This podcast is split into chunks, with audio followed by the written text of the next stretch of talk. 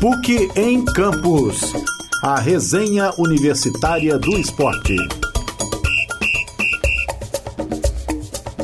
Muito boa noite. São 6 horas e 19 minutos para falar que estamos ao vivo aqui na PUC Minas, São Gabriel, Rádio Online. O PUC em Campus, edição desta sexta-feira, 29 de novembro de 2019, está no ar.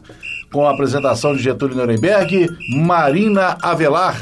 Boa tarde, Marina. Boa tarde. Boa noite, né? 6 Já e 20 é boa noite. Eu falei boa noite na abertura, depois mudo para boa tarde. Boa noite, Marina. Boa noite, Getúlio. Boa noite, ouvintes da Rádio Online. Pois é, e nos trabalhos técnicos, Marcelo Santos.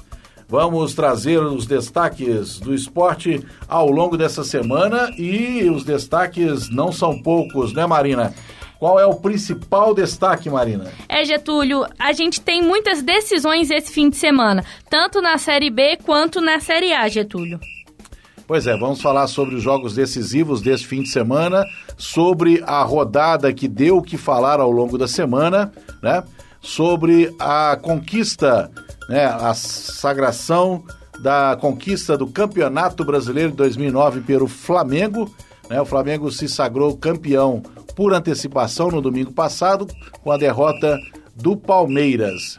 Né? E a entrega da taça aconteceu na quarta-feira, entre o jogo Flamengo e Ceará. O Flamengo começou perdendo, mas virou para 4 a 1 com três gols, um hat-trick do Bruno Henrique, o mineiro da Concórdia. Esses e outros assuntos são os destaques do PUC em Campos que está começando.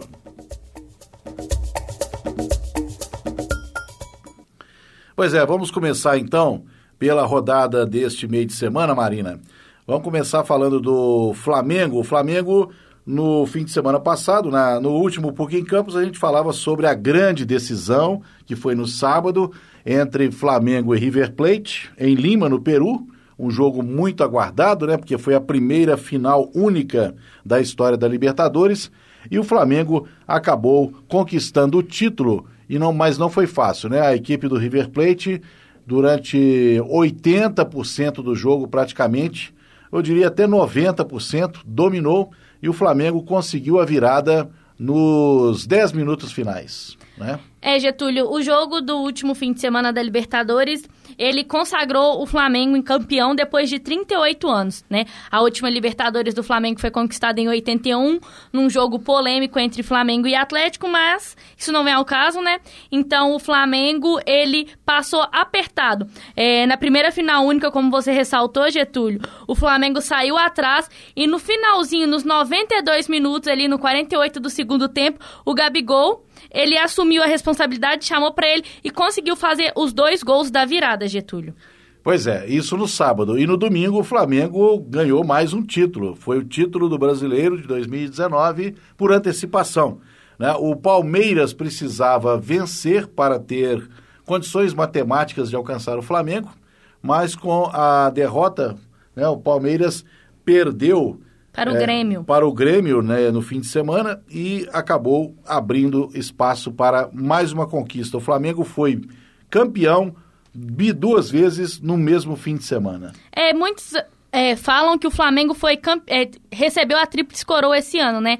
Já que ele ganhou o Carioca, a Taça Guanabara, na verdade, o Brasileiro e a Libertadores. Mas tem gente que fala que não, porque a Tríplice Coroa seria só campeonatos nacionais e o Flamengo não foi trinacional porque tem a Libertadores que ela é internacional aí, Getúlio. Mas não deixa de ressaltar é, a grande conquista do Flamengo, o grande trabalho que o Jorge Jesus vem fazendo.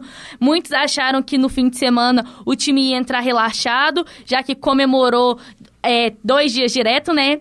É, o Flamengo ganhou aí no fim de semana e foi teve treinos duas vezes na semana.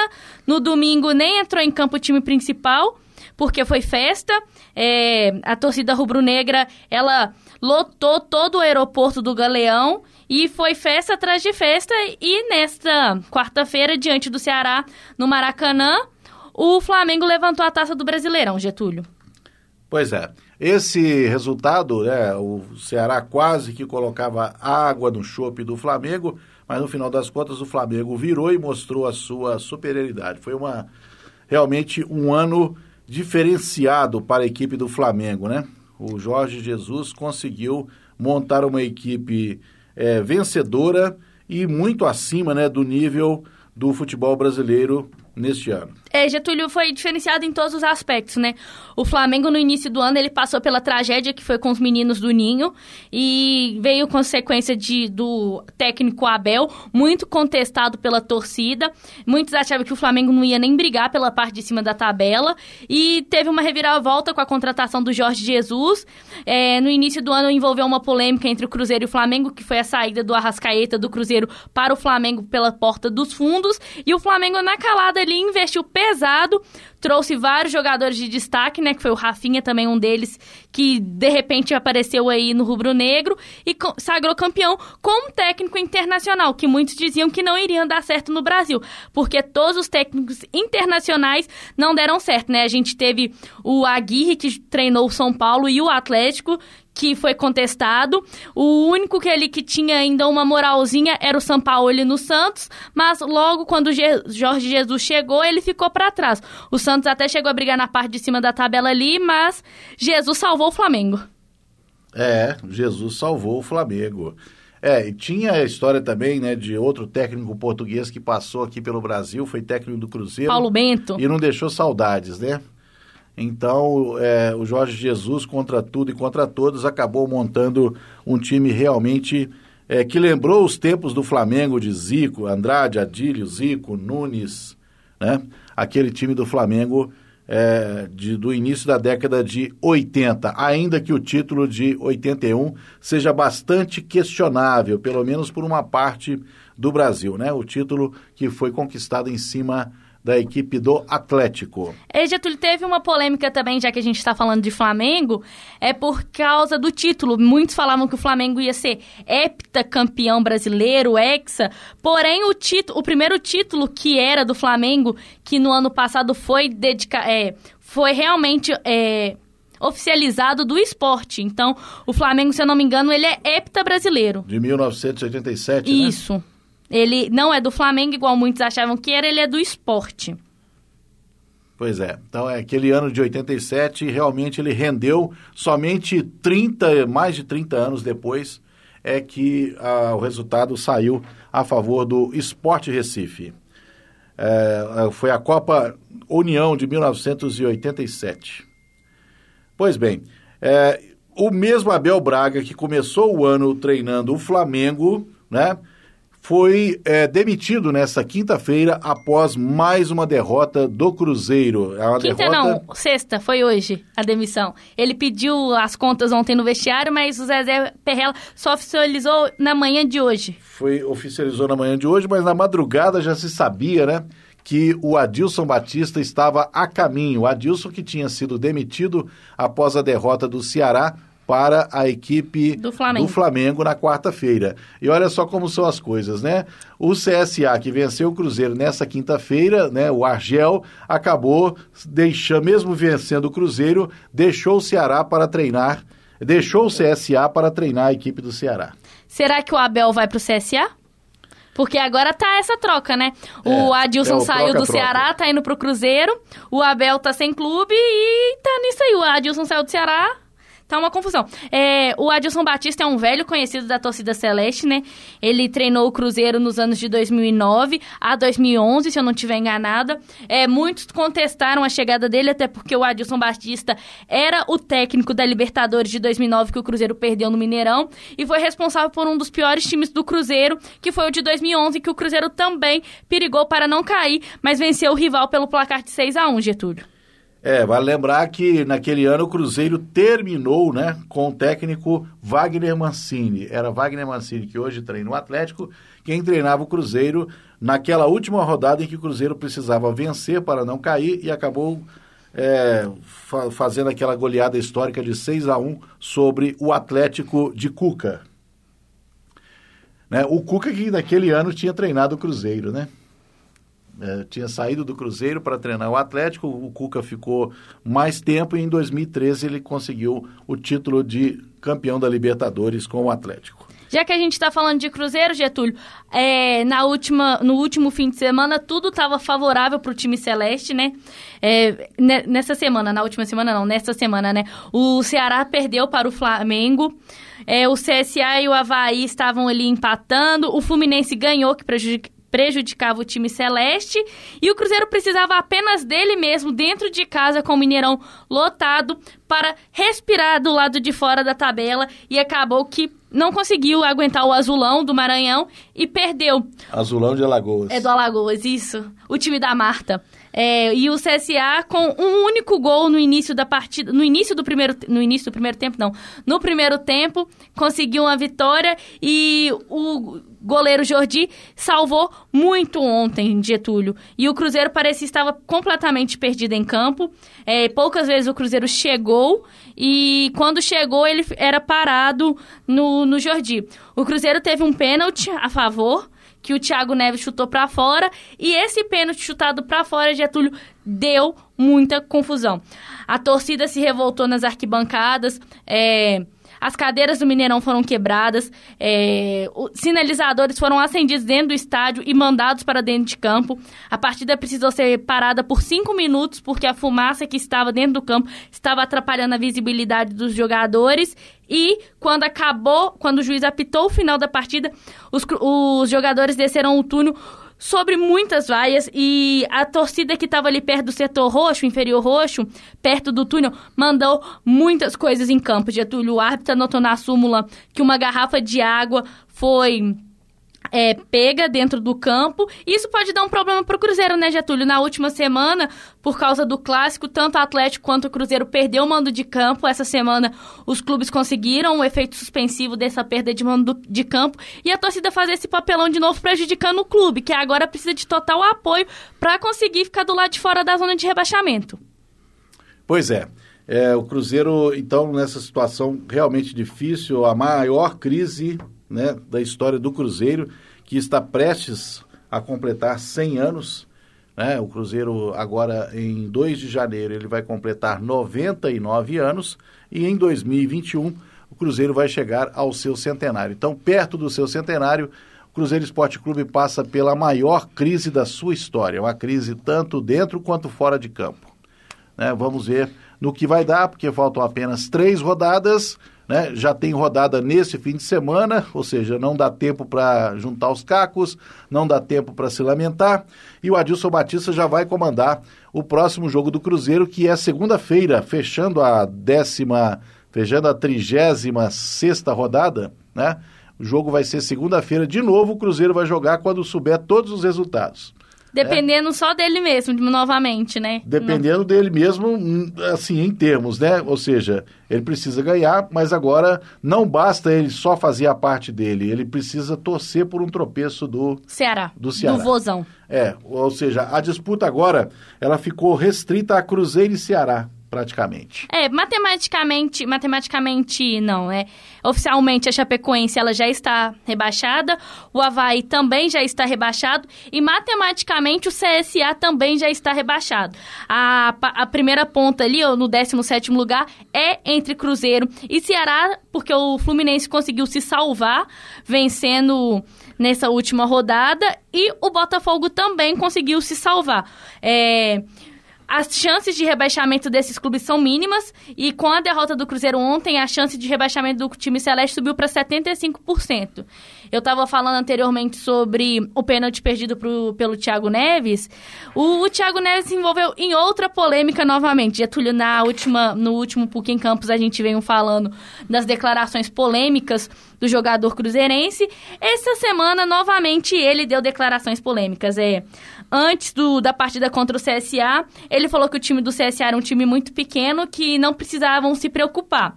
E após o pênalti perdido, áudio do jogador conversando com o Zezé Perrella, cobrando o salário, falando que se o Perrella adiantasse esse pagamento até quinta-feira, 60% do pagamento referente a agosto, porque o Cruzeiro está com salários atrasados integral de outubro, e novembro, não, de setembro e outubro, eles não precisariam pagar o bicho.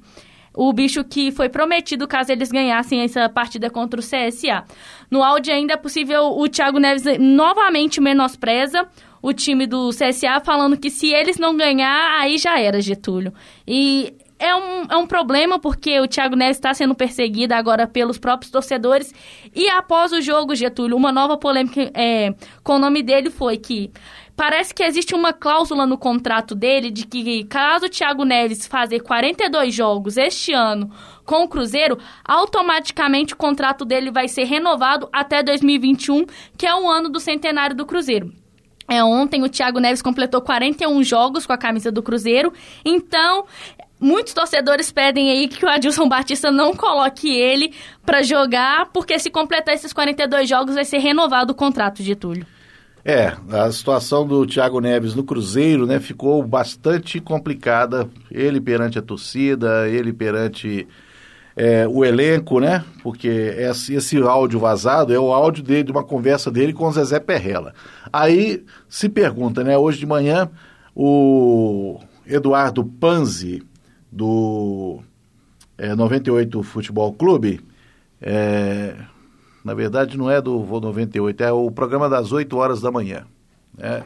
Me fugiu aqui agora, mas ele perguntava, ó, se o áudio era entre Tiago Neves e Zezé Perrella e vazou esse áudio, quem vazou o áudio? Né? Então, se eu mando um áudio para você, né? esse áudio é de uma conversa privada de WhatsApp entre mim e você. E o áudio vaza.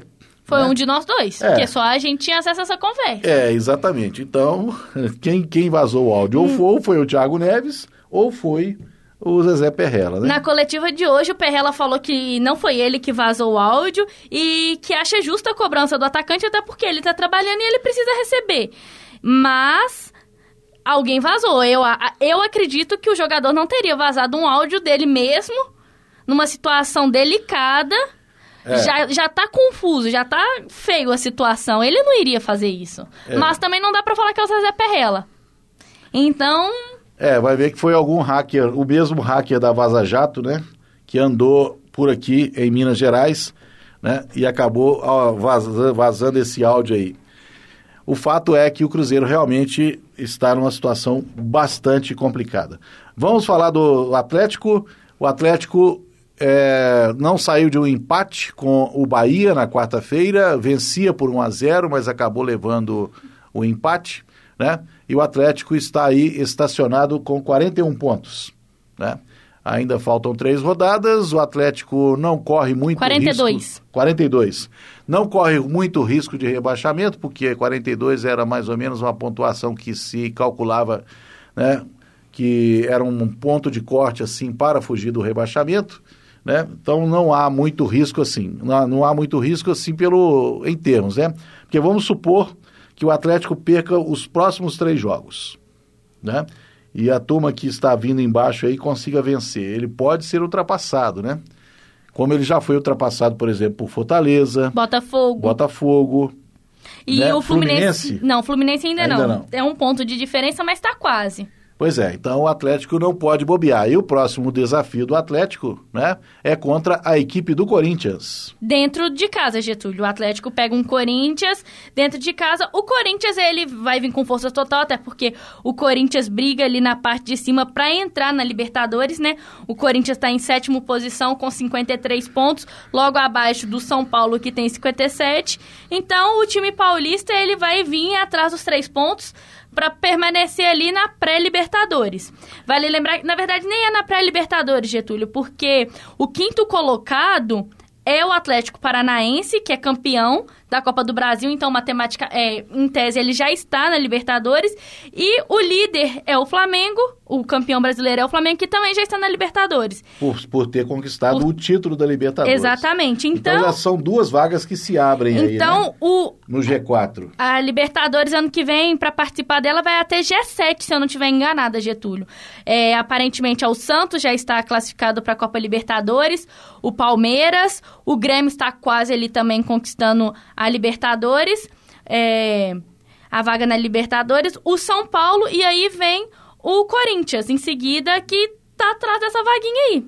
Então o Atlético é. precisa vencer. São, são, seis vagas, né? Quatro na, na, direto na fase de grupos e duas vagas na pré-libertadores. Na pré-libertadores. é, considerando que Flamengo e Atlético Paranaense já estão classificados, né? já estão nas fases de grupo, aí você tem Santos, Palmeiras, Grêmio, Grêmio São Paulo. É, esses quatro são além dos que já estão com título garantido? Sim. Ah, tá. Por, por outros títulos, né? Então são quatro do brasileiro. São, são quatro do brasileiro, então, né? É, então é o Flamengo, Atlético Paranaense mais quatro para a fase de grupos. É, que está entre Grêmio... Santos, Palmeiras, Grêmios... São Paulo e Corinthians. São Paulo, Corinthians, Santos, Palmeiras, Grêmio, São Paulo e Corinthians. Tem mais um. Inter também está próximo ali. O Inter, o Inter tem ainda pode entrar 51 pontos, ele na tá em repescagem aí para a fase de pré-libertadores, né? A fase é, que normalmente começa em janeiro para definir classificação para o, o, os grupos da Libertadores, para formar os grupos da Libertadores, né? Que geralmente começa no mês de fevereiro. Pois bem, então o Atlético enfrenta o Corinthians. Esse jogo vai ser no Independência, domingo às quatro da tarde. É, o Atlético vinha jogando no Mineirão, mas tem um show nesse fim de semana no Gigante da Pampulha, então o Atlético volta para o Horto né, para disputar esse jogo contra o Corinthians. Nessa sequência do Atlético, então, tem Corinthians. Botafogo. Botafogo também no em meio casa. de semana, em casa. E a E última rodada a é última contra o rodada- Inter no Beira Rio. Contra o Inter, né? O Atlético se despede então da competição no outro domingo, dia 8 de dezembro, contra a equipe do Internacional. Então, esses são os próximos desafios de Cruzeiro e Atlético. Cruzeiro, então, é Vasco, Grêmio no meio de semana, né, na próxima semana, e termina com a Palmeiras. enfrentando a equipe do Palmeiras. O Atlético é, começa com Corinthians, depois pega o Botafogo e, por fim, a equipe do Internacional. Agora, termina neste fim de semana, já com rodada hoje, esta noite, a Série B do Campeonato Brasileiro, que já tem o Bragantino como campeão. Por falar em Bragantino, Marina, o Bragantino né, comprou os- o atacante do Atlético, né? É o Bragantino mesmo, está montando um time bastante competitivo, vai investir 200 milhões de reais para montar uma equipe, né, para realmente fazer uma Série A, não, não fazer uma Série A de passagem, uma Série A de, de respeito, né? Para incomodar. É, Getúlio, o Braga... hoje o Atlético oficializou a venda do atacante Alejandro, de apenas 19 anos. O jogador é cria da base. Ele jogou poucas. Teve poucas oportunidades como titular. É, o Rodrigo Santana usou ele mais que o Wagner Mancini. E o valor não foi revelado. É, como você disse, o Red Bull está investindo pesado e não foi só o Alejandro que eles procuraram, não. É, o Botafogo, o Gabriel, zagueiro do Botafogo, mas com direitos do Atlético, ele também foi sondado pelo Red Bull Bragantino, mas ainda não oficializaram se vai vender, porque o Atlético pre- pretende repatriar novamente o Gabriel. É, fala-se, apesar dos dois clubes não confirmarem a transação, a imprensa mineira e a paulista falam em 3 milhões e meio de euros, mais de 13 milhões de reais. E o Atlético com eh, direito a 20% numa revenda né, do Alejandro. Então, o Atlético, que foi o clube formador do jogador, terá direito a 20% quando o Alejandro for renegociado pelo Bragantino. Pois é, mas o Bragantino quer mais. Ele quer o Cleiton, goleiro do Atlético, é, quer buscar o Gabriel, que hoje está é, no Vasco, né? Não, no Botafogo. No Botafogo. O Gabriel que pertence, o zagueiro Gabriel que pertence ao Atlético e que tem planos para voltar, né, para o Atlético em 2020, é pretendido também pelo Bragantino. O Bragantino está querendo montar uma equipe, a princípio, com atuais ou ex-atleticanos. É, já que a gente está na Série B, é, a gente tem que falar do América, né? O América joga neste sábado, às 4 horas da tarde, no Independência, e o América depende dele mesmo para garantir a vaguinha na Série A. E o Independência vai estar lotado, Getúlio. É, existe uma programação para uma rua de fogos para receber os jogadores do Coelhão. Pois é, o jogo do Independência neste sábado, no domingo Independência vai ser palco de mais um jogo, Atlético e Corinthians, então o outro estará movimentado neste fim de semana, né? O América precisa apenas de uma vitória, né, de meio a zero contra o São Bento, que já está rebaixado, para se garantir na Série A do Brasileirão de 2020. Então a missão do América não é difícil, mas não pode bobear, né? Porque a gente já ouviu muitos discursos aí. É, no, no áudio do, do Thiago Neves. Neves, ele fala: se não ganhar do CSA, pelo amor de Deus, né? Então, que o América não entre nesse discurso, né, do já ganhou, ah, se não ganhar do São Bento já rebaixado, pelo amor de Deus, porque senão pode ser surpreendido, como foi o Cruzeiro ontem à noite, em pleno Mineirão, né, com mais de 30 mil torcedores em campo. Em campo não, na, nas arquibancadas. Pois é, por falar em campo, nós estamos tirando o time de campo, Marina. Temos destaques finais? É, a final do feminino do Mineiro Feminino será realizada no próximo dia 7 entre Cruzeiro e América, Getúlio. Uma, um, um clássico mineiro no futebol feminino. A partida será disputada no Sesc Venda Nova e a entrada é um quilo de alimento não perecível. Então a galera pode ir lá prestigiar as meninas também. Pois é, então tá aí um ótimo programa, Sesc Venda Nova, no próximo sábado, no outro sábado, dia 7 de dezembro, né, para esta final do futebol feminino, Campeonato Mineiro de Futebol Feminino, Cruzeiro e América. E nós vamos nos despedindo, sexta-feira, 29 de novembro, sextou. Eu sou Getúlio Nuremberg, com Marina Velar, trabalhos técnicos de Marcelo Santos.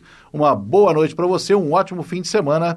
E na semana que vem, dia 7, 7, não, não é 7, não é 6. 6. Na, na próxima sexta, o último PUC em Campus do semestre, né, de 2000, do segundo semestre de 2019, né? Estaremos entrando de férias, estaremos entrando é, finalizando o semestre letivo e nós vamos fazer a última edição do PUC em Campus, né, fazendo um balanço das competições, das principais. É, ainda está, teremos né, no fim de semana a última rodada. Né? Teremos a última rodada do brasileiro, mas será a última edição do PUC em Campus de 2019. Getúlio, só uma correção: o jogo será na sexta-feira, dia 6, às 6 horas, no Sesc Venda Nova. O jogo inicialmente seria no sábado, dia 7, mas devido a umas convocações das meninas, o jogo precisou ser adiado. Então, quando a gente estiver no ar Antecipado. no Campus, quando a gente estiver no ar aqui na sexta-feira, dia 6, o jogo estará começando no Sesc Venda Nova. Exatamente. Então tá aí. Agora é sexta-feira, mas mesmo assim continua o convite, né? Para fortalecer, para prestigiar o futebol feminino. Uma boa noite e um ótimo fim de semana. PUC em Campos. A resenha universitária do esporte. Essa produção é do Lab SG, onde você vem aprender.